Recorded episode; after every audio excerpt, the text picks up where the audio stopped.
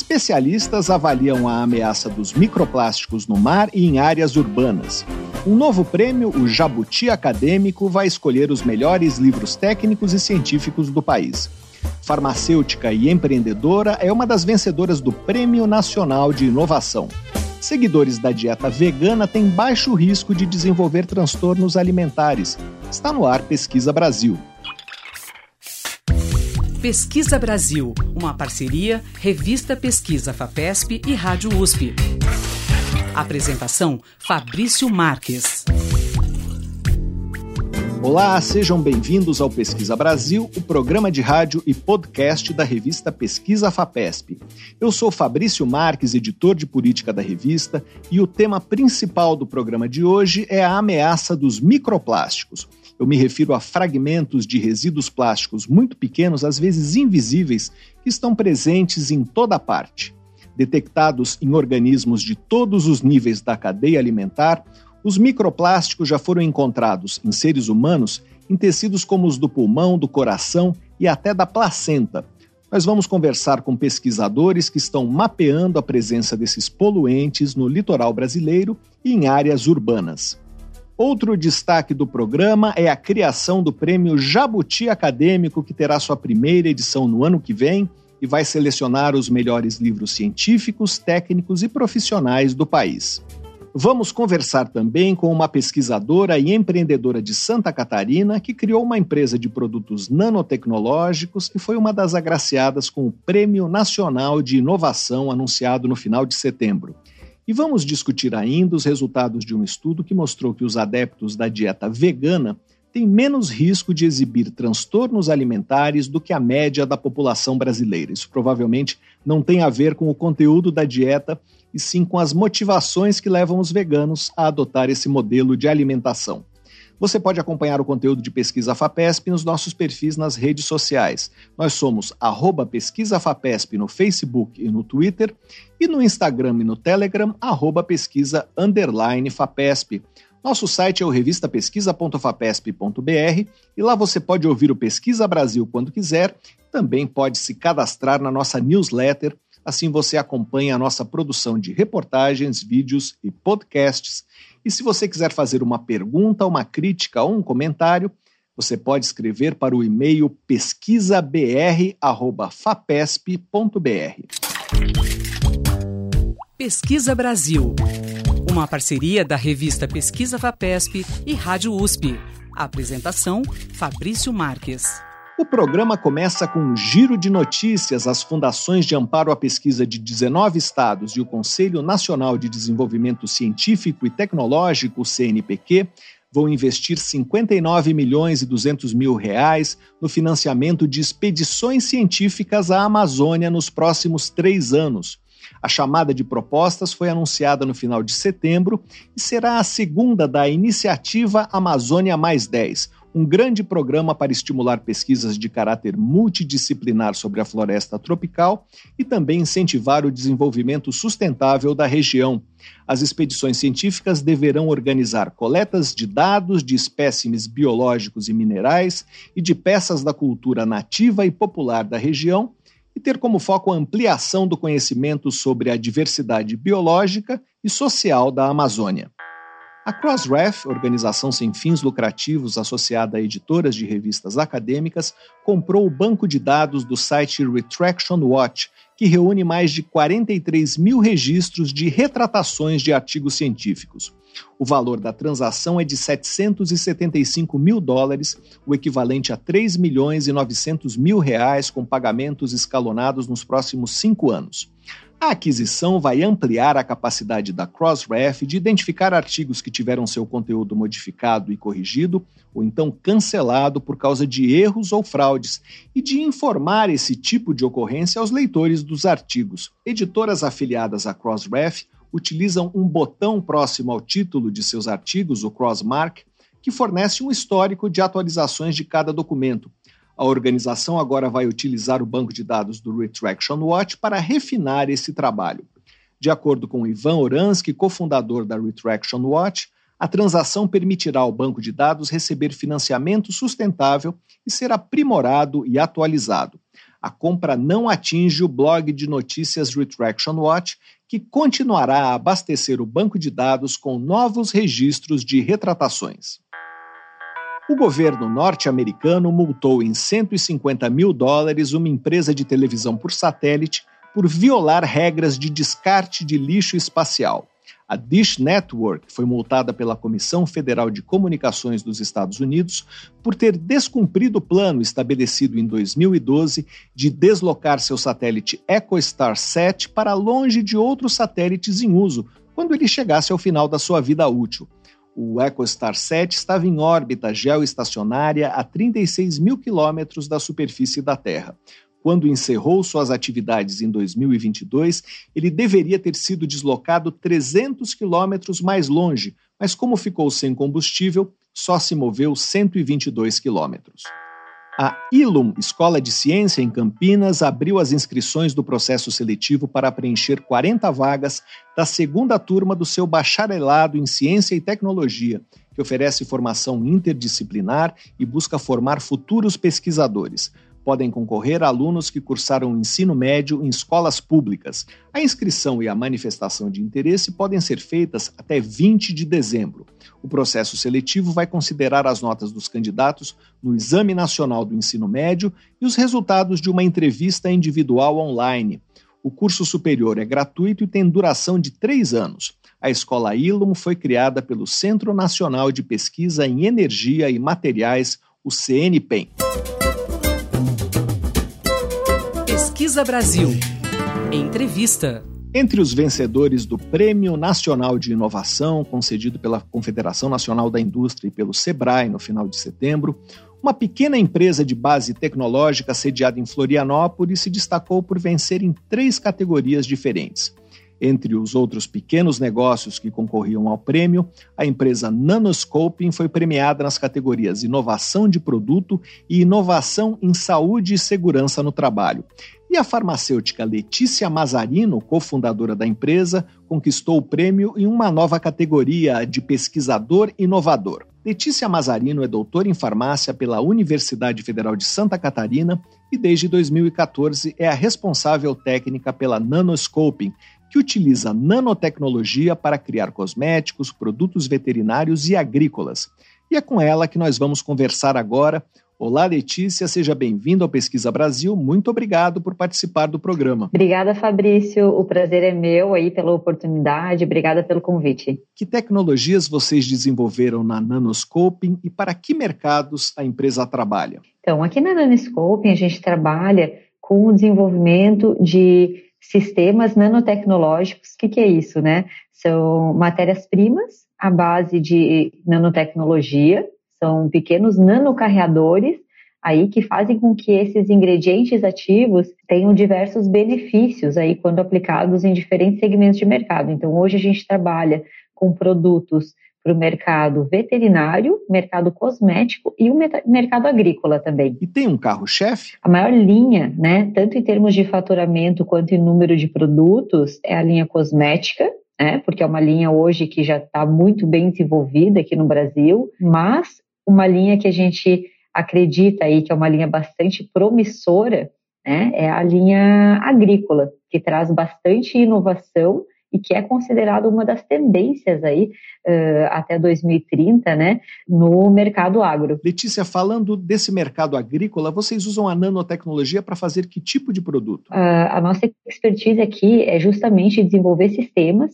né, uh, à base de produtos uh, naturais, uh, óleos essenciais, extratos, enfim, né? Então, uh, produtos que tenham propriedades aí diferentes tipos de propriedades, como fungicida, bactericida, né, contra diferentes tipos de pragas agrícolas e doenças, né, a gente faz, a gente agrega nanotecnologia a esses ingredientes que já têm um potencial uh, no combate a pragas e doenças, uh, para potencializar a ação desses produtos né, na proteção de diferentes culturas e também a fim de permitir uma melhor aplicação, ou seja, reduzir volatilização, facilitar a mistura na cauda, lá quando o agricultor faz a, a, a mistura do seu produto, né?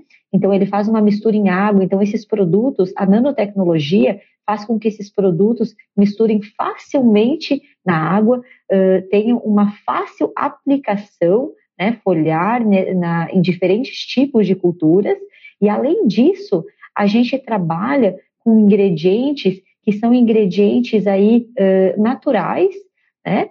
E todos esses sistemas, todas uh, essas matérias-primas utilizadas na fabricação dos produtos agrícolas, elas são uh, orgânicas. Então, esse produto, esses produtos que a gente tem, são produtos que são certificados uh, para agricultura orgânica, né, pela Ecocert, que é uma, uh, é uma das maiores certificadoras aí a nível mundial, podendo então ser utilizados tanto em sistemas de produção convencionais, quanto em sistemas orgânicos. Vocês também têm uma linha de produtos dermatológicos veterinários, não é isso? É... Exatamente. Que tipo de produto é esse? Essa linha veterinária, então, foi a primeira linha de produtos desenvolvido pela empresa, né? Justamente com base no crescimento desse mercado e no aumento da demanda de produtos mais premiums, mais eficazes para cães e gatos, né? Então, hoje a gente vê os animais de estimação, os pets, se tornando membros da, da família e cada vez mais eles estão em contato com potenciais alérgenos, com produtos de limpeza, né? Isso vem fazendo com que o número de, de, de dermatites e de problemas de pele nos animais tenha crescido e com isso faz com que eles tenham demanda de produtos específicos, né? Então, hoje a empresa ela trabalha com diferentes produtos para adição em shampoos, condicionadores, loções, repelentes destinados a cães e gatos principalmente. E esses produtos, eles têm uma tecnologia de sistemas de nanopartículas que se aderem ao pelo do animal. E isso faz com que o animal ele fique mais protegido, mais limpo né, por um período maior de tempo. Letícia, como surgiu a nanoscoping e por que a empresa apostou é, em nanotecnologia? É, a sua formação científica teve influência nisso, não é? Eu sempre gostei muito da parte da pesquisa, desde a minha graduação em, em farmácia, né? Já sabia que eu queria seguir aí por uma linha aí de mestrado, doutorado, mas eu sempre pensava muito na parte acadêmica. Quando eu conheci a minha sócia, Beatriz, né? A Beatriz é química, a gente se conheceu no pós-doutorado, então na, na Universidade Federal de Santa Catarina. Ela também com muita experiência na área de nanotecnologia. Eu também já tinha feito toda a minha pós-graduação aí uh, em nanotecnologia, no desenvolvimento de sistemas nanoencapsulados para liberação de medicamentos, de ativos cosméticos, enfim. A gente teve uma experiência muito grande uh, com um grupo na universidade uh, de produtos naturais. E, e, nesse meio, a gente realmente, uh, através do nosso conhecimento, da nossa vontade, aí, a gente percebeu que a gente podia levar essa tecnologia para um benefício maior, que não fosse, uh, claro, tão importante como, mas a gente estava muito acostumados a fazer a pesquisa e e originar papers, artigos científicos, mas a gente realmente queria levar isso para um benefício em prol da sociedade, do meio ambiente. E foi quando a Nanoscope surgiu, então foi em 2014, com o apoio aí do Prêmio Sinapse da Inovação, que é um programa aqui de Santa Catarina, que impulsiona que ideias se tornem CNPJs. Então, foi através dessa primeira proposta que a gente submeteu ao Sinapse que a gente criou o CNPJ da Nanoscope e aí começamos a fazer o plano de negócios da empresa e a participar de diversos programas de aceleração que nos permitiram com que a gente adquirisse esse conhecimento uh, administrativo de, de empreender e de gerir uma empresa. Como foi esse aprendizado? Como foi a transição do ambiente acadêmico para o de uma empresa eh, de base tecnológica? Então, não foi fácil. uh, é muito desafiador, né? Uh, bom, empreender é muito desafiador, ainda mais para uma para duas pesquisadoras que, que só tinham então um conhecimento acadêmico, técnico, então a gente conhecia a tecnologia, a gente sabia fazer a fabricação, mas fazer um plano de negócios, uh, o escalonamento desse produto uh, para que realmente se tornasse algo viável, né, realmente algo muito desafiador. Então, foi extremamente importante a nossa participação em vários programas de, de, de empreendedorismo, de aceleração de empresas. Então, a gente iniciou participando do Inovativa Brasil, participamos de diversos programas do SEBRAE, de Santa Catarina, que foram extremamente importantes. E aí a gente conseguiu ter mentorias né, e, e, se e se capacitar para que realmente a gente conseguisse fazer com que o nosso conhecimento técnico e que esse produto realmente tivesse uma viabilidade comercial. Então, pensando em questão a preço, a público, questões de marketing e vendas, que são extremamente importantes para que realmente esse produto uh, consiga chegar no mercado né, e que essa inovação que foi desenvolvida pela empresa realmente consiga trazer um benefício para para a sociedade. Né? Você ganhou o prêmio em uma nova categoria, que é pesquisador inovador. Como recebeu esse reconhecimento? Foi uma honra ter recebido esse prêmio, não só como pesquisadora inovadora, mas os prêmios que a Nanoscoping ganhou foi, foi, foi, foi uma alegria muito grande ter participado desse, desse, desse prêmio e ter sido, ter sido finalista já era uma conquista. E quando a gente realmente escutou o nome da, da Nanoscope sendo chamado ali como grande vencedor, a gente realmente foi uma alegria enorme. A, a minha sócia Bia foi receber o prêmio e, e era algo nossa, foi, foi muito emocionante, porque dentre tantos pesquisadores, empreendedores talentosos, já com tanto conhecimento, uh, ser a empresa premiada foi algo muito gratificante, que realmente faz com que a gente se sinta motivados a continuar aí uh, tentando transpor as, as, os desafios, as limitações, né? E cada vez mais empregar os nossos esforços em prol de buscar soluções e, e produtos e projetos inovadores né, em benefício da, da, da, sociedade. E eu ter sido reconhecida também como a primeira pesquisadora a receber esse reconhecimento de pesquisador inovador foi algo que foi muito gratificante.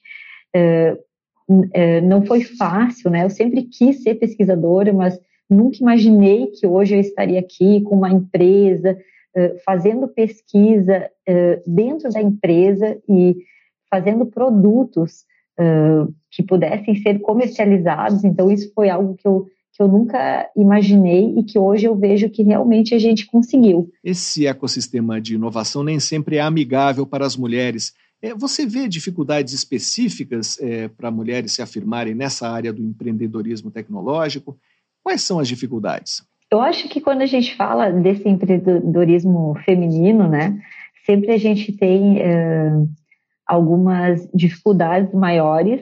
Uh, bom, eu sou, uh, eu e a Bia somos aí, além de mulheres empreendedoras, temos, temos família, somos mães, então tenho dois filhos e, e todas essas todas essas fases da vida da mulher são, uh, são muito importantes e vão realmente impactar no, no negócio. Né? Então, eu tive dois filhos uh, desde o início da empresa e a gente passa aí por reafirmações, por ter que conciliar uh, a, a maternidade com a empresa. Então, é algo desafiador, é algo difícil, mas as mulheres são muito capazes. Hoje a Nanoscoping, ela tem no seu quadro aí majoritariamente aí mulheres, temos também alguns homens, mas temos muitas mulheres, porque realmente a gente acredita que, que o trabalho das mulheres é, é as mulheres são muito dedicadas. E, e aqui na, na, na nossa empresa a gente vê que elas uh, são realmente uh, eficazes, uh, se dedicam muito, então realmente eu acho que a gente a gente consegue, mas na, no mercado agro, isso tem sido muito desafiador. A gente, a gente já está habituadas a participar de programas e de encontros onde a gente é minoria, né? Então, onde majoritariamente a gente tem homens nesses encontros, principalmente no agronegócio, mas hoje a gente já consegue se afirmar e, e, e, chegar nesses encontros e ter uma, uma boa relação e ser bem recebidas, porque realmente a gente construiu algo que a gente conhece do nosso negócio. Enfim, a gente está lá justamente para mostrar o, o nosso trabalho né? Então, assim, o nosso conhecimento e que realmente a gente conhece do nosso produto para gerar negócios e gerar inovação. Nós conversamos com a farmacêutica Letícia Mazarino, cofundadora da empresa de base tecnológica Nanoscoping de Florianópolis. A empresa foi a vencedora em três categorias do Prêmio Nacional de Inovação entre Pequenos Negócios. Letícia, muito obrigado pela sua entrevista. Obrigada. Pesquisa Brasil, o programa de rádio da revista Pesquisa FAPESP. Os microplásticos estão em toda parte e a ciência ainda não sabe ao certo o tamanho do prejuízo que esse tipo de poluição pode causar aos ecossistemas e à saúde humana. Fragmentos e esferas de plástico ou pedacinhos de filmes ou de fibras com até 5 milímetros estão presentes no ar que respiramos, nos oceanos, nos rios, na água de torneira ou em peixes consumidos pelo homem. Em seres humanos já foram detectados microplásticos nos pulmões, na corrente sanguínea e até na placenta de mulheres grávidas. Estudos feitos por grupos de pesquisa do país procuram avaliar como a costa brasileira está acumulando microplásticos. Uma pesquisa recente analisou amostras de ostras e mexilhões no estuário de Santos, no litoral paulista, e comparou os resultados com dados coletados em localidades de 40 países. A conclusão foi que o estuário de Santos é um dos lugares mais contaminados por microplásticos do mundo. O artigo foi publicado em maio na revista científica Science of the Total Environment.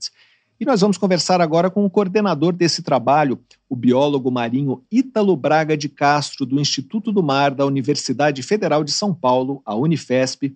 Olá, professor, seja bem-vindo ao Pesquisa Brasil. Muito obrigado por participar do programa. Fabrício, eu que agradeço aí pela oportunidade de divulgar nossos estudos. Professor, antes de perguntar sobre os resultados do estudo, eu queria que o senhor falasse sobre a origem é, desses microplásticos encontrados é, na costa brasileira.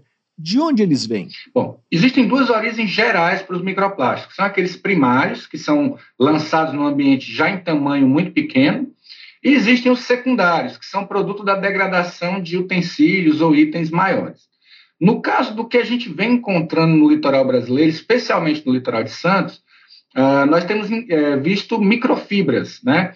Que o que sugere que a origem, muito provavelmente, é da indústria têxtil. É, quando eu me refiro à indústria, pode ser também lavagem de roupa doméstica, né? Porque os sistemas de tratamento de esgoto não são capazes de remover isso durante o tratamento. Quer dizer, o esgoto lançado diretamente no mar carrega os microplásticos eh, que contaminam o estuário de Santos. É esse o diagnóstico? Exatamente. Então, uh, as pessoas lavam roupa em casa, uh, o efluente da lavagem de roupa, seja da máquina de lavar, seja do tanquinho, é, é colhido pela rede de esgoto, isso passa por uma estação de tratamento, mas não há lá na estação de tratamento nenhuma tecnologia capaz de remover. Isso acaba sendo lançado no mar e aí as marés, as correntes costeiras tratam de espalhar. É só importante enfatizar que não é a, o sistema de tratamento de Santos que não tem tecnologia. O mundo inteiro hoje se debate com esse problema. Professor, é, mas você sabe por que em Santos isso aparece de uma forma mais aguda do que em outras localidades? Ah, provavelmente o problema é tão grave em Santos porque nós temos aí uma zona costeira densamente urbanizada, né? Então, a, a região da Baixada Santista, não só Santos, está entre as regiões mais densamente urbanizadas do litoral brasileiro. Então, esse aglomerado grande de pessoas, a grande quantidade de atividades industriais, atividade portuária, tudo isso contribui né, para os impactos mais agudos aqui no litoral, no litoral paulista. Qual foi a concentração de microplástico encontrada no estuário de Santos? Em alguns organismos de Santos, nós chegamos a encontrar cerca de 300 partículas em um único indivíduo. A concentração média dos pontos mais contaminados se aproxima de, de 20 partículas por grama de tecido. E aí, quando nós comparamos isso com mais de 100 estudos feitos em 40 países, Santos apresentou-se para as duas espécies que nós testamos entre os cinco locais mais contaminados, com base nos estudos que já haviam sido feitos com essas espécies. Vocês já estudaram outros pontos da costa brasileira? É, há lugares com problemas equivalentes? Ah, o estudo de Santos foi, na verdade, um projeto piloto. Nós testamos a viabilidade de uso de duas espécies que são abundantes no litoral brasileiro, para posteriormente iniciar um monitoramento nacional. O projeto que hoje eu tenho vigente junto à FAPESP corresponde exatamente a esse monitoramento nacional. Então, no ano que vem, nós estaremos levando o projeto para seis regiões costeiras do litoral brasileiro, que vão desde Fortaleza até o extremo sul do Rio Grande do Sul, aonde nós vamos avaliar, usando as ferramentas que nós aperfeiçoamos no primeiro trabalho, ao longo de todo o litoral, esse problema. Né? Mas já temos alguns dados preliminares que dão conta que existem níveis muito altos também em outros locais da costa brasileira. Professor, qual é o impacto dos microplásticos na vida marinha? A população está muito acostumada a entender o, impacto dos, dos, utensílios plásticos grandes. É comum ver animais uh, emalhados em redes de pesca ou objetos sendo retirados de aberturas naturais. Né? Tem um vídeo de uma tartaruga que ficou muito famoso, extraindo o canudo da, da narina. Mas os microplásticos causam problemas muito semelhantes, mas para uma fauna, vamos dizer, menos comovente para a população a fauna de invertebrados, para as algas, para o fitoplâncton, para o zooplâncton. Então, na medida em que esses organismos são impactados pelos efeitos da exposição ao microplástico, você tem aí danos potenciais aos serviços ecossistêmicos que eles prestam para os seres humanos. E aí, entre os impactos específicos, você tem, por exemplo, desde a obstrução de tratos gastrointestinais, você tem dificuldades respiratórias, você tem estresse oxidativo, você tem a vinculação de substâncias químicas perigosas adsorvidas aos microplásticos para esses organismos. Então, a literatura já documenta fartamente os impactos que esses resíduos podem produzir, no caso dos microplásticos, principalmente, mas não exclusivamente, nos invertebrados marinhos. E esses invertebrados estão na cadeia alimentar de outros animais marinhos, não é?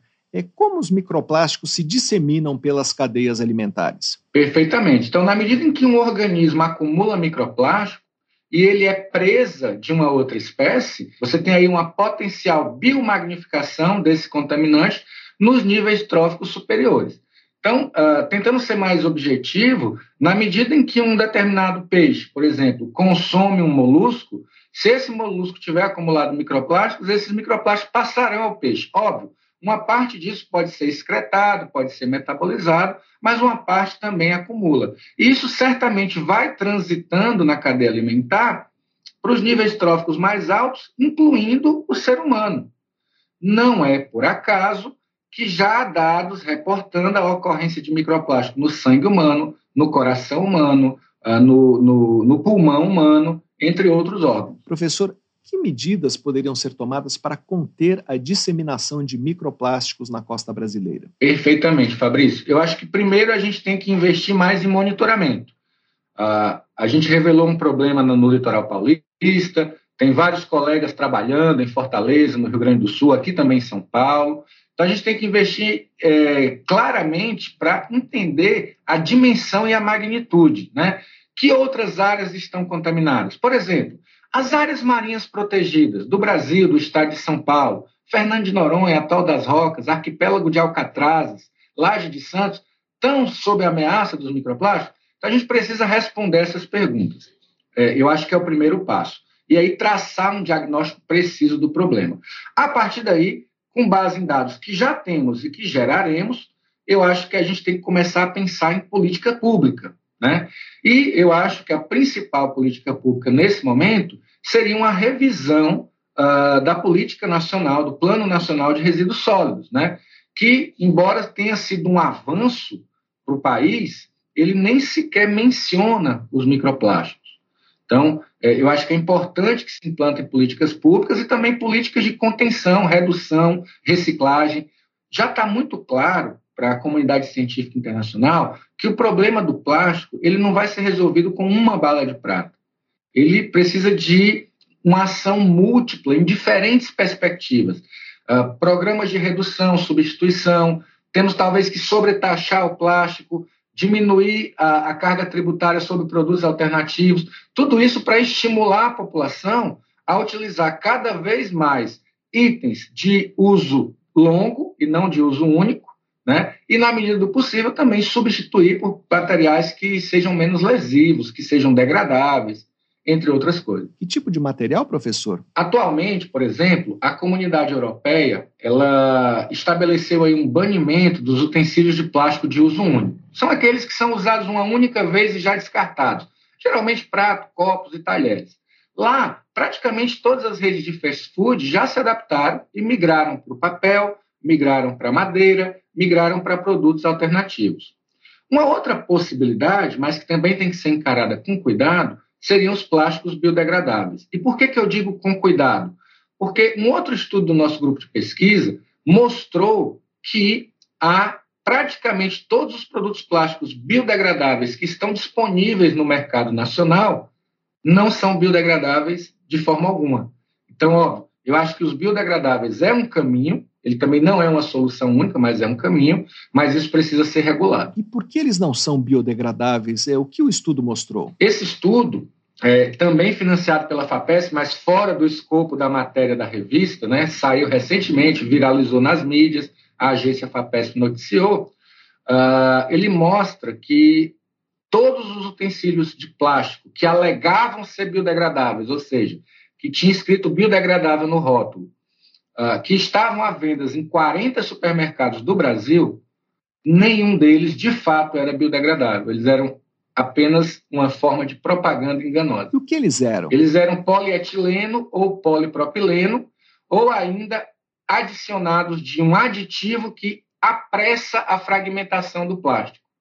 É o que se chama de oxidegradável. A propósito, esses oxidegradáveis já foram até proibidos na Europa. Com a fragmentação, eles geram mais microplásticos, é isso? Isso, eles foram proibidos na Europa por dois motivos. Primeiro, eles não se degradam completamente. Eles se fragmentam rapidamente por causa do composto aditivo presente. Uh, uh, e aí, óbvio, eles somem da vista, mas não se degrada.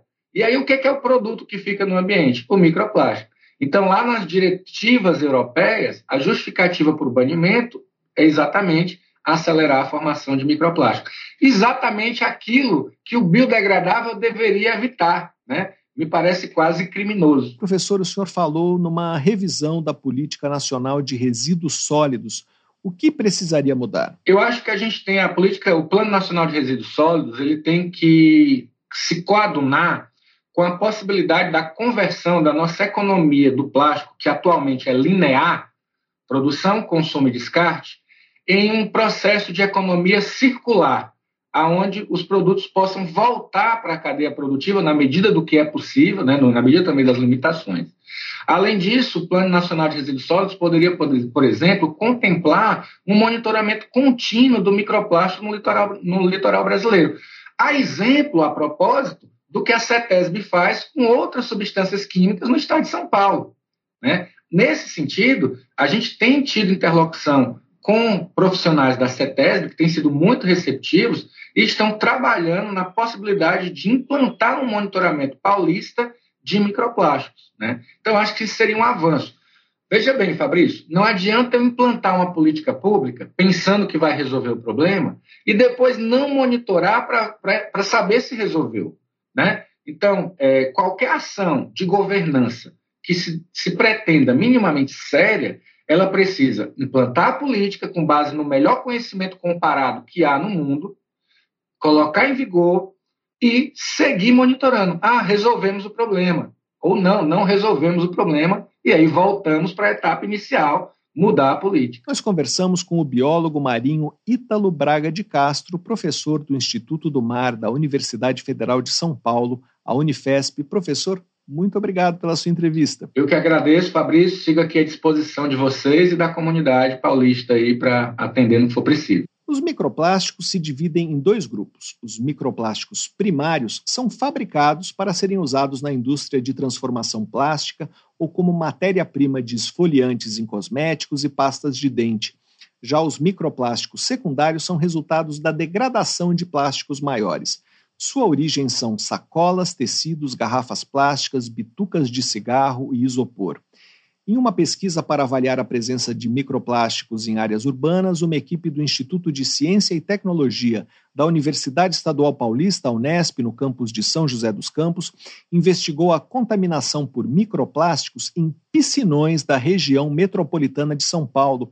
Piscinões são reservatórios que recebem e regulam a vazão da água da chuva nas cidades e buscam evitar enchentes. Uma avaliação em um piscinão localizado no bairro paulistano de Aricanduva detectou 109 mil unidades de microplásticos por quilo de sedimentos recolhidos no leito do piscinão. Em uma comparação com amostras coletadas pelo grupo em um reservatório na cidade de Poá, a 30 quilômetros de São Paulo, a presença de microplásticos no piscinão de Aricanduva foi quase duas vezes maior, nós vamos conversar agora com o coordenador desse trabalho, o engenheiro civil especializado em saneamento básico, Rodrigo Moruzzi, que é pesquisador da Unesp. Olá, professor, seja bem-vindo ao Pesquisa Brasil. Muito obrigado por participar do programa. Prazer é meu, Fabrício, contribuir com vocês. Professor, por que vocês resolveram usar piscinões é, para analisar a presença dos microplásticos? O que esses ambientes são capazes de mostrar em relação à contaminação por esses poluentes? Bom, os piscinões eles recebem as águas excedentes das chuvas. É, então, a água da chuva é um dos principais rotas de contaminação de microplástico que nós temos no meio ambiente. A outra seria os esgotos sanitários, que também parcialmente contaminam, às vezes, os sistemas de águas pluviais. E por que o piscinão? Porque o piscinão concentra e oportuniza a coleta dessas amostras já que se não houvesse os piscinões, essas amostras cairiam diretamente no rio e seriam levadas para jusante sem a possibilidade dessas medidas. Então é um jeito de entender o que está indo parar nos rios, já que não tem o tratamento dessas águas, é isso? Perfeito. As águas dos piscinões, elas são somente estocadas por um período de tempo, esperando a passagem das chuvas, para que posteriormente à passagem da onda de cheia, essas vazões estocadas possam ser liberadas é, de forma controlada nos rios para não provocar enchente. Acontece que quando o piscinão é esvaziado, uma parte desse, desse material permanece nos sedimentos dos piscinões. E foi nesses sedimentos em que a gente concentrou as nossas análises. Pensar em 109 mil unidades de microplástico por quilo de sedimento recolhido no piscinão de Aricanduva parece uma coisa grande. É, isso significa que grau de contaminação por microplástico? Bom, isso significa que, indubitavelmente, as águas pluviais são uma fonte de contribuição bastante importante de contaminação e que esse material, de alguma maneira, sendo carregado pelas águas pluviais, é, foi depositado anteriormente nos lugares onde a água pluvial passou. É, em relação à quantidade, é, é muito difícil dizer é, o que efetivamente isso significa porque isso vai depender muito da rota é, que esse microplástico é, leva após atingir o corpo d'água. Se, se, essa fonte, é, o rio, por exemplo, que recebe esse microplástico, for uma fonte para uma, uma é, indústria de tratamento de água, para uma estação de tratamento de água, há sim o risco desse, dessa água coletada como fonte para o tratamento é, não remover todos os microplásticos esse microplástico parar nas torneiras das pessoas. Né? Então, é, depende muito da rota, né? É, em relação à quantidade que você mencionou, a razão pela qual nós não temos muito parâmetro ainda é porque nós ainda sabemos muito pouco em relação à presença de microplástico. O que nós sabemos é que eles estão muito espalhados, mas as concentrações que são detectadas na literatura, nos diversos compartimentos ambientais, sejam eles rios, lagos, reservatórios, é, ou mesmo os oceanos, elas, elas são ainda muito variadas. Depende muito da proximidade de locais é, de fontes, né, de proximidade de centros urbanos ou de áreas industrializadas. Enfim, depende de uma série de fatores. Quando a gente pensa na rota que essa água de chuva com microplásticos pode fazer, tanto o bairro de Aricanduva quanto a cidade de Poá ficam próximos ao rio Tietê, que já é bastante poluído nessa região. Nesses dois exemplos estudados, há algum perigo específico? É, na verdade, é, o problema do microplástico no meio ambiente é a interação com os organismos e a interação com outros tipos de contaminantes. O fato de ele estar ali nas proximidades do, do Tietê, especificamente para esse tipo de contaminante, não introduz é, um problema maior do que o problema já se apresenta. Mas a possibilidade desse material interagir com os organismos vivos e interagir com os outros contaminantes é que é, é, digamos aí, um potencial risco a mais. E o que fazer para lidar com isso? É possível reduzir essa contaminação? Se, se, a gente fizer uma reflexão aqui juntos, a gente vai pensar, é, vai ver, vai observar que o microplástico, o plástico está presente em nossas atividades, basicamente no dia a dia, em tudo. Se você olhar à sua volta, se o, o nosso ouvinte olhar à volta, ele vai ver que tudo que ele pega, tudo que ele tem encontrado durante o dia tem microplástico. Desde a garrafa que ele compra para tomar água, a garrafa que ele estoca o seu café, enfim, é, são, o plástico, na verdade, nós vivemos uma era do plástico. Então, quando a gente fala o que é possível, quando a gente pensa o que é possível fazer, é, a rigor, a gente pensa em, no primeiro momento, ter que reduzir essa excessiva quantidade de microplástico produzido. Talvez seja importante também mencionar, Fabrício, é, como esse microplástico, como esse plástico acaba parando na condição de microplástico no meio ambiente, né? Quando a gente fala em microplástico, a gente fala em tamanho de plástico menor que 5 milímetros. É uma escala de considerados grandes microplásticos, que vão na faixa é, de 100 micrômetros até 5 milímetros. Mas tem também microplásticos menores ainda, chamados nanoplásticos. Para você ter uma ideia de dimensão, é, o nanoplástico é na ordem de a milionésima parte de um milímetro. Então, nós estamos falando em partículas realmente muito pequenas, que podem interagir inclusive em suas, por sua dimensão, é, com as nossas células. Então, é, esse, esse, é um, esse é um problema bastante complexo. Agora, nem todo microplástico ele, é, ele é, para na natureza como produto da decomposição do plástico que a gente usa no nosso dia a dia. Mas existem aqueles microplásticos que são produzidos nos nossos produtos de higiene pessoal, por exemplo. Aquele abrasivozinho que existe eventualmente num creme esfoliante, aquela, aquele, da mesma forma aquele abrasivo que pode eventualmente compor algum creme dental, alguma coisa assim. Então, existe uma categoria de microplásticos que já são produzidos com esse tamanho, na escala micro, com uma finalidade específica é, de uma ação é, é qualquer particular aí desejada. Então, quando a gente fala em, em eliminar, a primeira parte é a produção. A segunda parte é tentar conter esse material que foi produzido. E a terceira parte é, uma vez que ele atingir o meio ambiente, é tentar removê-lo do meio ambiente. Professor, existem técnicas para remoção de microplásticos de rios e do oceano? Sim, Nós, é, existem técnicas disponíveis que têm. É, bom, as pesquisas nessa área são muito recentes, né? Se nós tivermos consciência do microplástico é, agora, há cerca de 10, 20 anos atrás, no máximo, nós estamos estudando ele muito mais fortemente nos últimos cinco anos. Então, é somente nos últimos cinco anos que você encontra a grande maioria de trabalhos voltados para é, tanto a, a, a, investigação, o assessment, né, que é avaliar onde é que ele está disponível e suas rotas, etc. e tal, quanto a questão da, da saúde, do meio ambiente, a saúde das pessoas e as técnicas de remoção. Em relação às técnicas de remoção, nós temos aquelas que fazem naturalmente a separação de partículas é, nas estações de tratamento e que removem também podem remover também o microplástico. É claro que, pelas estações não estarem preparadas no seu dimensionamento, na sua concepção para remover esse material, tem que ser feita algumas adaptações. Mas a questão é, esse material não é removido em sua totalidade. E a maior dificuldade se dá exatamente nas menores escalas. Quanto menor o material, mais difícil é de ser removido. E é exatamente esse material muito pequeno é que reside a maior parte do problema interage com muita facilidade é, com, com, os outros seres vivos. Pra você ter uma ideia, é, um material na escala nanométrica, ou mesmo na escala micrométrica, um micrometro, ele pode ficar estável, suspenso no ar. Então, pode ser que o ar que a gente respira esteja com microplástico também. Então, é, é, é muito mais complicado é, você remover material particulado menor. E ele é um, potencialmente o material mais perigoso para o meio ambiente e para a nossa saúde. Nós conversamos com o engenheiro civil especializado em saneamento básico, Rodrigo Moruzzi, professor da Universidade Estadual Paulista, Unesp. Professor, muito obrigado pela sua entrevista. Prazer foi todo meu, Fabrício, à disposição. Para saber mais sobre a ameaça dos microplásticos, leia a reportagem de Domingos Aparoli na edição de setembro da revista Pesquisa FAPESP, ou então acesse revistapesquisa.fapesp.br. Você ouve Pesquisa Brasil. Apresentação: Fabrício Marques. O Jabuti, prêmio literário mais importante do país, concedido pela Câmara Brasileira do Livro, se desdobrou e deu origem a um novo prêmio, o Jabuti Acadêmico.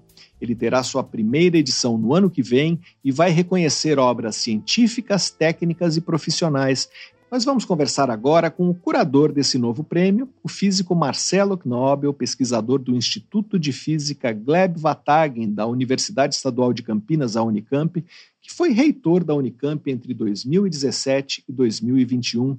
Olá, professor, seja bem-vindo ao Pesquisa Brasil. Muito obrigado por participar do programa. Obrigado a você, Fabrício, pelo convite. É um prazer estar aqui é, neste programa que eu sou ouvinte fiel. Professor, muito obrigado. Queria que o senhor contasse quais são as ambições do Jabuti acadêmico, em que ele será diferente do Jabuti tradicional, que é um dos maiores prêmios literários do país. Bom, realmente esse novo prêmio é uma, é é uma nova premiação completamente diferente. Inclusive, a ideia é fazer no início do, do ano, para ser a premiação em junho, enquanto o Jabuti tradicional, digamos assim, é, a premiação é em dezembro, no final do ano.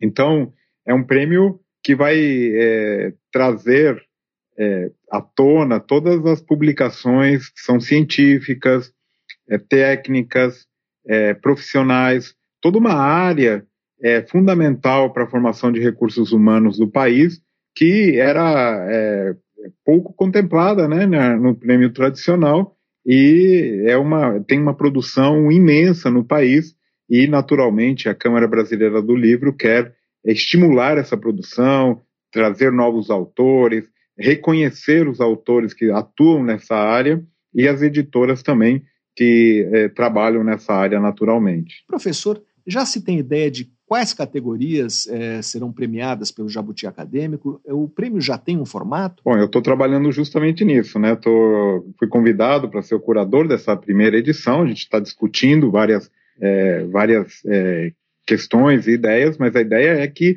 envolva todas as áreas do conhecimento é, de maneira integral e, por enquanto, o que eu estou trabalhando aí é com cerca de é, 25, 27 categorias diferentes para abranger toda essa diversidade de, do, do, das áreas do saber e também algumas premiações especiais, como ilustração, é, como é, divulgação científica. E também a ideia é, assim como existe no prêmio Jabuti tradicional, fazer algumas homenagens. Então a gente está trabalhando ainda né, no, no, no, formato final, mas a ideia é, é uma abrangência ampla em todas as áreas é, de ciência e cultura que são absolutamente essenciais na formação de pessoas, no dia a dia né, do trabalho científico e tecnológico no nosso país. Professor, e quando haverá uma definição sobre o formato?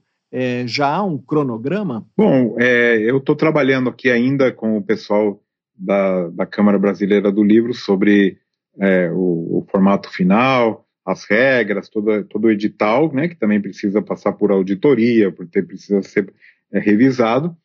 A ideia é que sejam livros publicados em 2023 livros inéditos de autores brasileiros ou residentes aqui no país e que, é, portanto, tenham sido publicados neste ano. Por isso mesmo, a inscrição começará no início do ano que vem, para dar tempo aí de um julgamento durante o primeiro semestre e podermos fazer a premiação em junho. E além disso, tem um trabalho que não é trivial de conseguir os, é, as pessoas para julgar, né? São se são, digamos assim, 27 ou quase 30 categorias, vou precisar no mínimo três aí por, por categoria, isso significa 90 é, curadores né, para é, fazer esse julgamento, o que não é simples, principalmente pela abrangência das áreas de conhecimento. Mas é, a gente tem muitas pessoas bem capacitadas no país. Eu estou é, já começando a essa organização de, de buscar pessoas para fazer esse julgamento. Professor, eu me lembro que o senhor foi um incentivador da publicação de obras de divulgação científica uh, pela editora da Unicamp.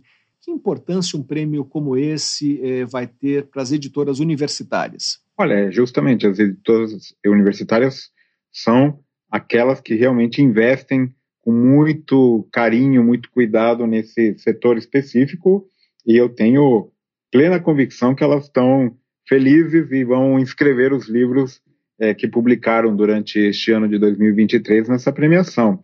É, é um reconhecimento, como toda premiação, é um reconhecimento a um trabalho, um trabalho árduo, é, é, que é realmente é, necessário para o desenvolvimento do país e que é, é realmente é muito, muito importante, apesar de, naturalmente, ter muitas vezes um, um público restrito.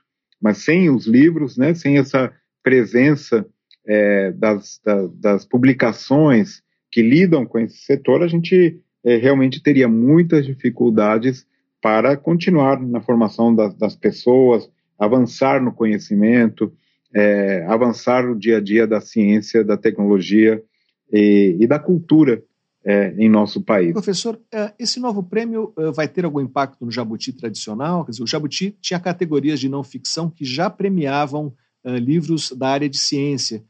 isso vai mudar? É, não, não, não foi discutido porque o prêmio Jabuti agora está em andamento, já foram as inscrições. Naturalmente, a discussão será para o próximo ano, mas eu acredito que tem assim, não tem sentido, né? Você ficar duplicando premiações é, e, e, isso certamente terá é, será, será é, fruto para um, uma discussão interna ali na premiação do, do Jabuti, digamos assim, tradicional, mas é um é, é, é, algo natural, né? Quando se cria algo novo, naturalmente o que, o que existe deve ser repensado e re, reestruturado. Nós conversamos com o físico Marcelo Knobel, pesquisador do Instituto de Física Gleb Vatagen da Unicamp, reitor da Unicamp entre 2017 e 2021 e curador de um novo prêmio literário, o Jabuti Acadêmico. Professor, muito obrigado pela sua entrevista. Obrigado a você, Fabrício. Um abraço a todos os ouvintes. Pesquisa Brasil.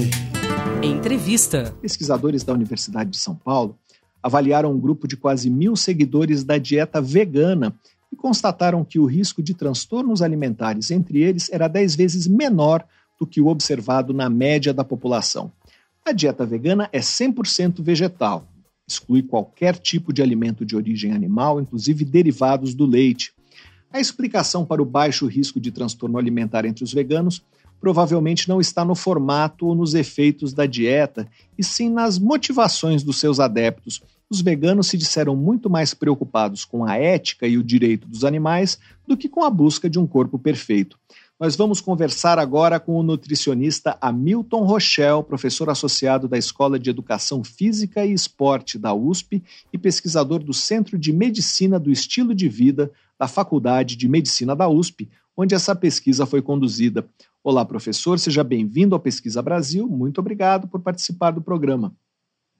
Ah, é um prazer estar com vocês aqui. Eu acompanho bastante o programa de vocês e é uma honra poder fazer parte. Muito obrigado, professor. É, Para começar, queria que o senhor explicasse o que é uma dieta vegana uh, e qual é a diferença dela para outras uh, dietas vegetarianas. Fabrício, essa, essa é uma excelente pergunta porque as pessoas confundem bastante essas duas terminologias há uma intersecção também uh, interessante entre elas, e para quem está nos ouvindo uh, entender facilmente, a gente pode pensar o seguinte: o vegetarianismo implica no, na abstenção do consumo de carne uh, animal, obviamente, né?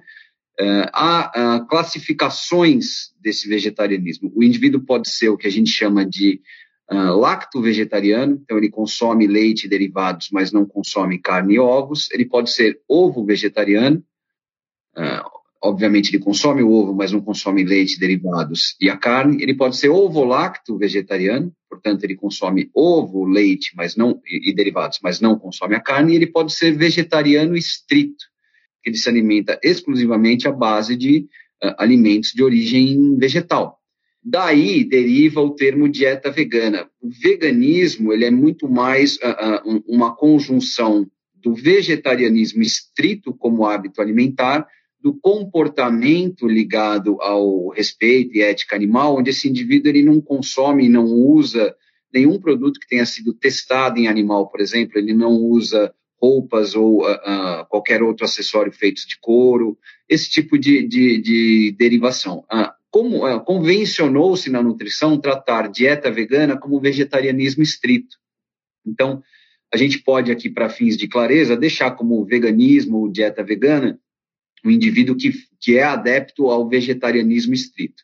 E a gente pode desconsiderar para a conversa de hoje aqui esses outros hábitos uh, relacionados ao veganismo. Professor, o que leva uma pessoa a ter comportamentos alimentares disfuncionais? É, e por que vocês se debruçaram sobre a prevalência desses transtornos entre os adeptos da dieta vegana? Legal. Esse assunto também merece uma pequena e rápida contextualização. O comportamento alimentar disfuncional uh, também é, é, tratado na literatura como uh, como comer transtornado, é um nome que tem caído em desuso por conta do estigma que ele carrega. Então, comer, o, o comportamento alimentar disfuncional é, é, é mais adequado de ser usado.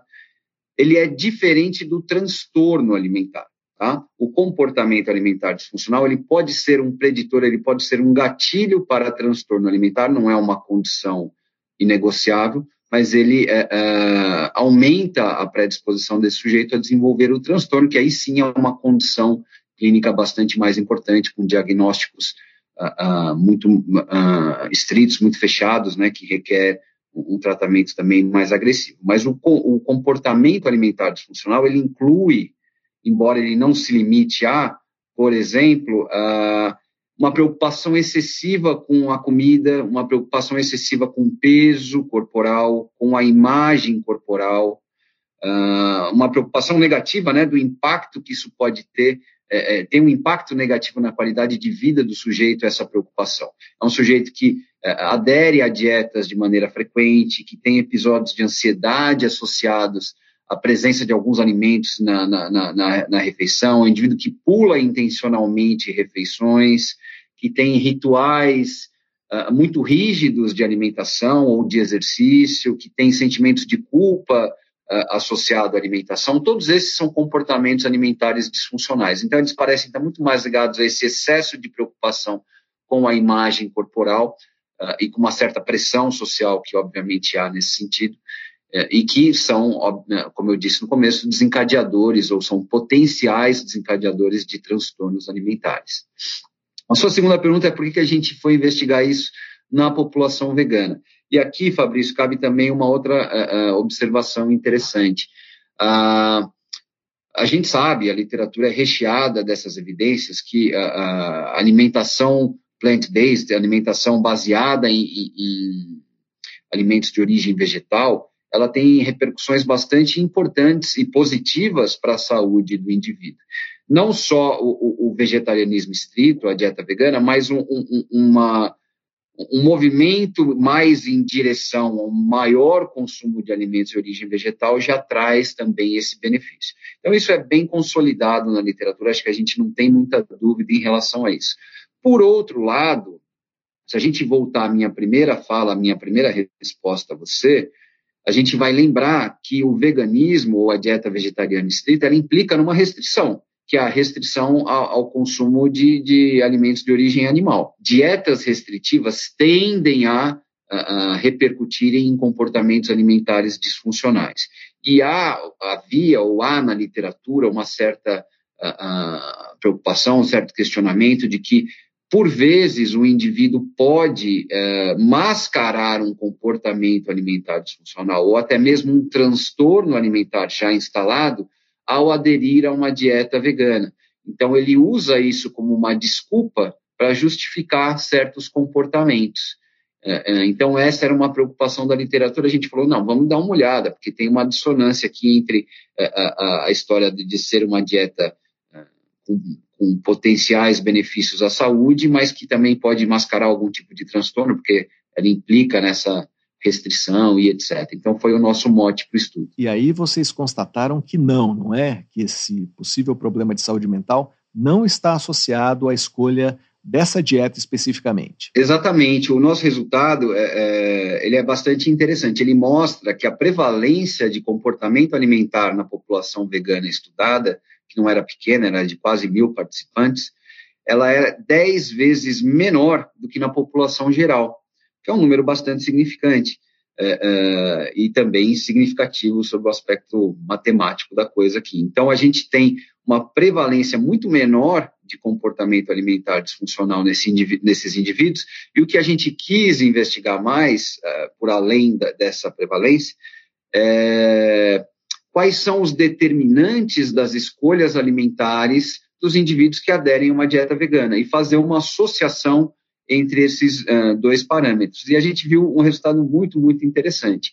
A gente viu que a menor parte desses indivíduos aderem à dieta vegana exatamente por aqueles motivos que estão mais associados ao comportamento alimentar disfuncional que eu falei para você há pouco. Imagem corporal, normas sociais, que é um dos, dos itens do questionário, né, é, que está muito ligado a essa pressão pelo corpo, uma preocupação excessiva com aspectos relacionados à saúde, enfim, todos esses aspectos que, que, que são drivers para o indivíduo manifestar o comportamento alimentar disfuncional estão muito pouco presentes do indivíduo que adere à dieta vegana. Por outro lado, aspectos como ética animal, é, é, consciência ambiental, sustentabilidade, etc., todos eles apareceram de uma maneira bastante importante nas respostas desses indivíduos e eles pouco se associam com a manifestação desses comportamentos. Então, o que parece haver aqui é, é, é, é que o que leva o indivíduo a manifestar o comportamento alimentar disfuncional é muito mais o motivo pelo qual ele adere à dieta e não a dieta em si. E aí vale para qualquer dieta. Professor, vocês avaliaram implicações entre dieta e saúde mental. É, mas a adequação nutricional da dieta vegana foi avaliada? Eu pergunto isso porque há uma ideia arraigada de que faltam nutrientes na dieta vegana. Essa é uma ideia bastante comum. Uh, a gente avaliou sim, viu, Fabrício? Uh, é um outro trabalho que está em produção nesse momento e que a gente espera em breve poder vir conversar com vocês já com os dados publicados, mas eu posso adiantar algumas coisas do nosso trabalho e da literatura também. Então, essa é uma ideia bastante prevalente de que alimentação exclusivamente à base de plantas pode ser deficiente em nutrientes específicos.